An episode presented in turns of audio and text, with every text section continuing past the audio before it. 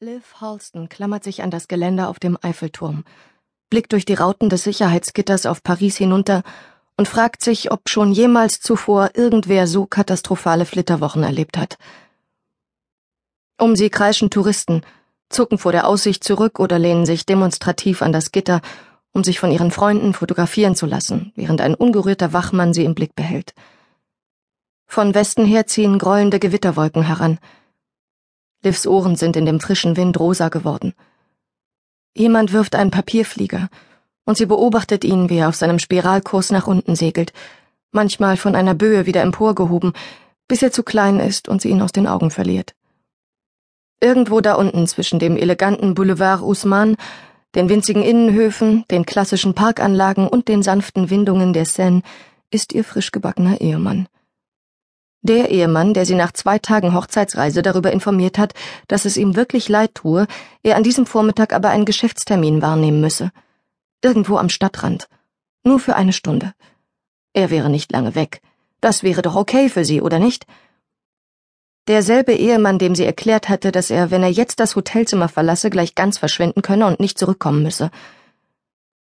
David hatte gedacht, sie würde einen Witz machen. Sie dagegen hatte gedacht, er würde einen Witz machen. Er musste beinahe lachen. Liv, diese Sache ist wichtig. Genau wie unsere Flitterwochen, hatte sie zurückgegeben. Und wie sie sich angestarrt hatten, als hätten sie sich noch nie gesehen. Oh je, ich glaube, ich muss wieder runter. Eine Amerikanerin mit hellbraunem Haar und einem riesigen Geldgürtel um die Taille verzieht das Gesicht, als sie sich an Liv vorbeischiebt. Ich vertrage die Höhe nicht. Spüren Sie, wie es schwankt? Das ist mir nicht aufgefallen sagt Liv. Mein Mann ist genau wie Sie, die Ruhe selbst. Er könnte den ganzen Tag hier oben stehen. Ich war schon mit den Nerven am Ende, als wir in diesen verdammten Aufzug gestiegen sind. Sie schaut zu einem bärtigen Mann hinüber, der mit einem teuren Fotoapparat ein Bild nach dem anderen schießt, erschauert und hält sich am Geländer fest, als sie zum Aufzug zurückgeht. Er ist braun gestrichen, der Eiffelturm, schokoladenbraun. Eine auffallend hässliche Farbe für eine so filigran wirkende Konstruktion. Liv dreht sich halb herum, um eine Bemerkung darüber zu David zu machen, bevor ihr wieder einfällt, dass er ja nicht da ist. Als er eine Woche Paris vorschlug, hat sie sich vom ersten Moment an vorgestellt, wie sie mit David hier oben stehen würde. Sie beide eng umschlungen, vielleicht am Abend, wie sie auf die Stadt der Lichter schauen. Sie trunken vor Glück. Er mit dem Blick, mit dem er sie bei seinem Heiratsantrag angesehen hat. Und sie mit dem Gefühl, die glücklichste Frau auf der Welt zu sein. Dann waren aus einer Woche fünf Tage geworden, weil er am Freitag in London ein Meeting hatte, das er auf keinen Fall verpassen durfte.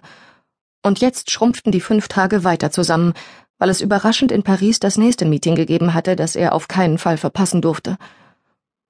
Und jetzt steht Liv zitternd in ihrem Sommerkleid da, das sie gekauft hat, weil die Farbe genau zu ihren Augen passt und sie gehofft hat, er würde es bemerken. Der Himmel hat sich zugezogen und leichter Nieselregen setzt ein. Sie überlegt, ob sie sich ein Taxi zurück ins Hotel nehmen soll oder ob sie angesichts ihrer Laune nicht ebenso gut im Regen zurücklaufen kann. Sie reiht sich in die Schlange vor dem Aufzug ein. Lassen Sie Ihren auch hier oben? Meinen was? Die Amerikanerin steht neben ihr. Sie lächelt und nickt in Richtung von Livs schimmerndem Ehering. Ihren Mann. Er, er ist nicht hier. Er hat heute zu tun. Oh, Sie sind geschäftlich hier. Wie großartig für Sie. Er geht arbeiten und Sie vergnügen sich mit Sightseeing. Sie lacht. Das haben Sie sehr gut eingefädelt, meine Liebe. Liv wirft einen letzten Blick auf die Champs-Élysées und fühlt sich, als hätte sie einen Stein im Magen. Ja, sagt sie, ich bin ein echter Glückspilz. Überstürzt heiraten. Ihre Freunde hatten sie gewarnt. Sie hatten es scherzhaft gemeint, aber nachdem sich Liv und David erst drei Monate und elf Tage kannten, als er ihr den Antrag machte, sah sie ein, dass da etwas Wahres dran war.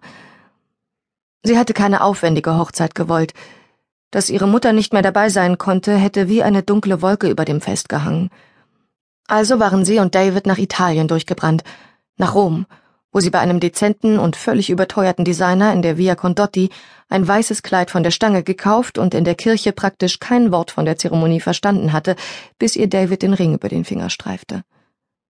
Davids Freund Carlo, der bei der Organisation geholfen und als Trauzeuge fungiert hatte, witzelte danach, sie habe soeben eingewilligt, sämtlichen weiteren Frauen, die sich David vielleicht irgendwann zu